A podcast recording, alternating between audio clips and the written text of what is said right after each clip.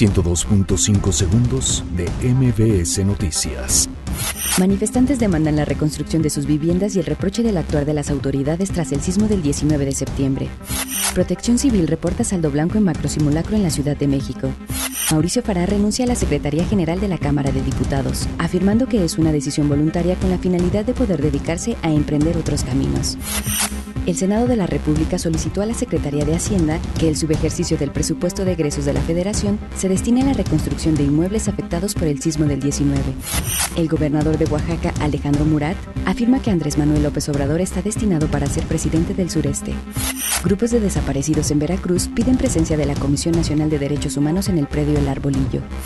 Elementos de la Policía de Investigación especializada en materia de adolescentes cumplieron una orden de aprehensión contra Fernando N., quien está relacionado con los hechos violentos en Ciudad Universitaria.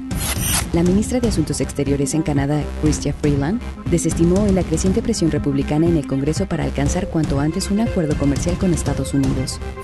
Tras ser acusado de pederastia, el cura Jean-Baptiste se suicidó en la iglesia de Saint-Romain en Francia.